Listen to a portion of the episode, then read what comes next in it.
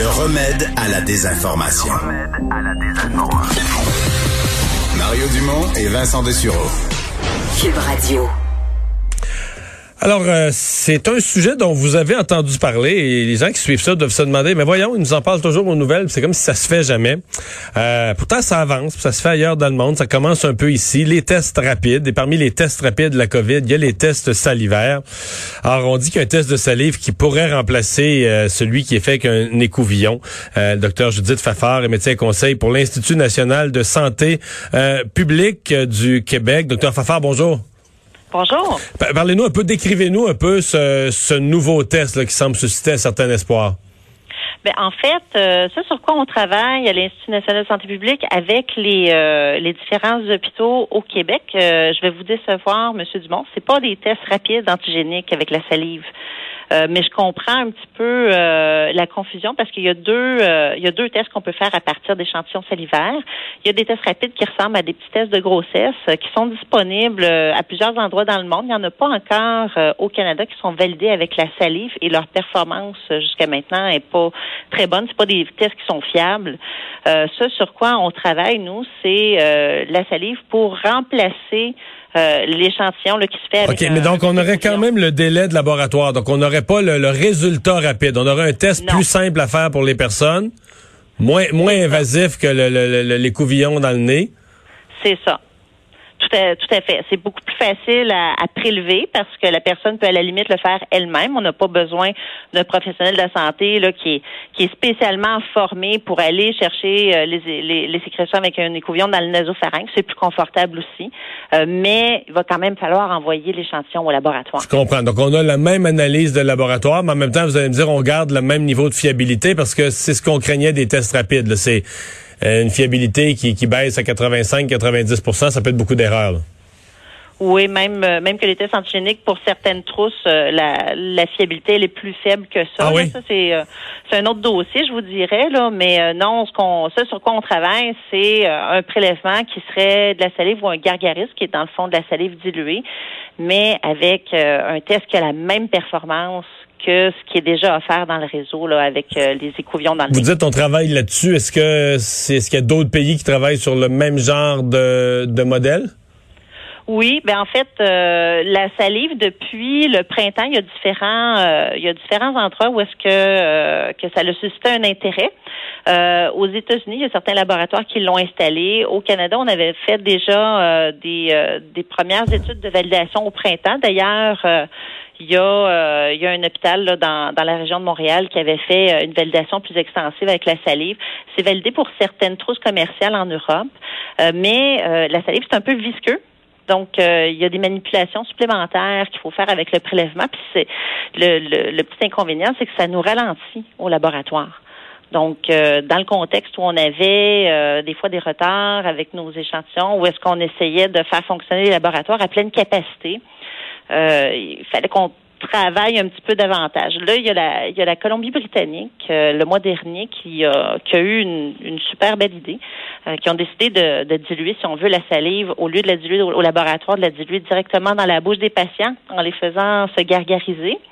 Eux le font avec de l'eau salée. Puis ils nous ont montré nos, leurs données aux autres laboratoires de santé publique canadiens. Puis les résultats sont très prometteurs. Donc au Québec, on essaie d'adapter ce protocole-là avec euh, avec de l'eau de source en fait euh, parce qu'on a certaines plateformes qui tolèrent pas euh, l'eau salée.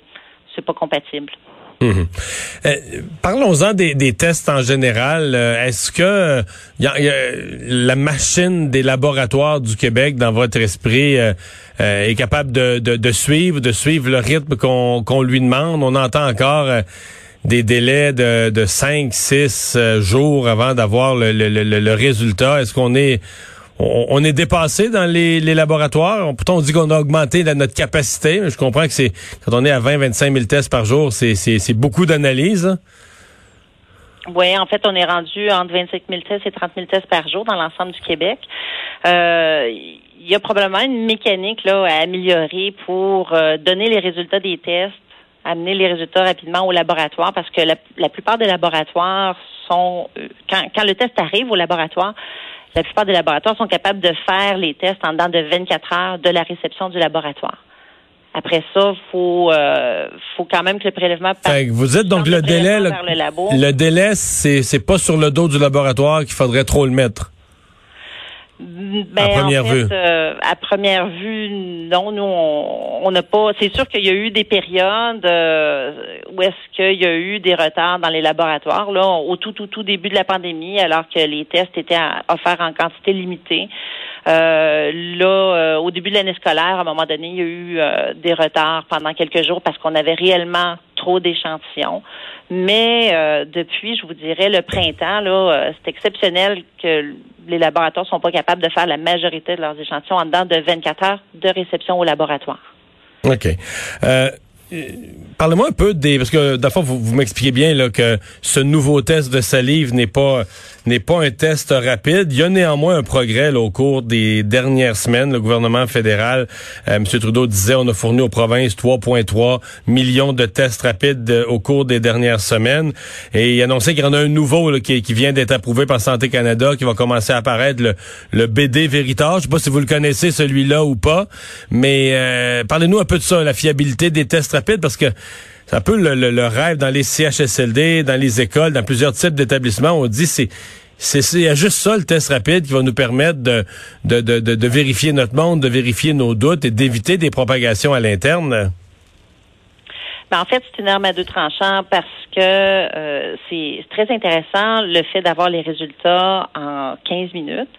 Donc, je comprends l'intérêt là euh, parce que là, là en ce moment, ben, comme vous le dites, M. Dumont, souvent on a les résultats après plus de 24 heures après le prélèvement. Puis, euh, ça empêche les gens d'aller travailler. Euh, ça, nous prend du temps avant d'aller retracer les contacts. Donc, il y a un avantage à première vue à ces tests rapides-là.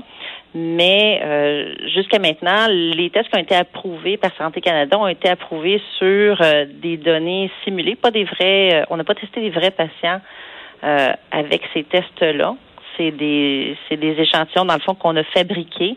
Puis avec ces échantillons-là simulés, on, on a l'impression que ces tests-là sont moins capables de détecter le virus que nos PCR traditionnels. Donc on est plus à risque d'avoir des faux négatifs. Là. Une personne qui sort négative puis qui, qui, qui a quand même le virus. Là. Tout à fait. Donc ça, ça c'est mortel parce que là, t'as une personne qui s'en retourne travailler, qui se pense correct, c'est un peu le pire des scénarios. Là c'est ça. Il faudra voir les gens qu'on détecte pas. Est-ce que c'est des gens qui sont aussi contagieux que les gens qu'on détecte? On le sait pas encore. C'est, des choses qu'il va falloir vérifier. Puis on a peur aussi, étant donné que ces tests-là peuvent être faits en dehors du labo par des gens qui ont peut-être un petit peu moins d'expérience qu'il y ait des résultats faussement positifs, qu'on dise à quelqu'un qui a la COVID alors qu'il l'a pas. Euh, ça s'est produit dans l'État du Nevada, entre autres, où est-ce qu'ils ont hmm. mis un frein sur l'utilisation des tests rapides parce que 60% de leurs résultats étaient des résultats faussement positifs. OK. Fait que dans le fond, les tests rapides, c'est pour une personne, pour une spécialiste comme vous, c'est avec prudence. On a encore du travail à faire pour vraiment mieux les connaître, pour pouvoir les utiliser au bon endroit, au bon moment avec les bonnes populations.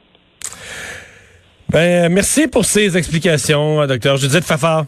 Au revoir, médecin conseil à l'Institut national de santé publique du Québec. Euh, je vous mentionne en passant, puisqu'on parle de la COVID, là, que tous les médias au Canada nous euh, rapportent que euh, le Manitoba, c'est la province la plus touchée. Il y avait déjà la région de Winnipeg qui était en zone rouge, mais là, c'est la province au complet, le Manitoba, qui passe en zone rouge. Je vous donne pas les détails. Là, la zone rouge ressemble, je voyais tantôt la liste des mesures, ça ressemble pas mal à ce qu'on vit ici. Donc, le Manitoba, comme d'ailleurs M. Trudeau ce matin, dans son allocution de matinée, euh, tout le début portait sur le Manitoba. Vous allez dire, ils ont moins de cas que le Québec, le Manitoba. Non, mais ils sont un million de population. Là. Donc, euh, la population au Québec est huit fois plus élevée. Donc, quand vous ramenez ça au prorata de la population, là, euh, la situation là-bas est encore plus critique que ce qu'on vit présentement au Québec.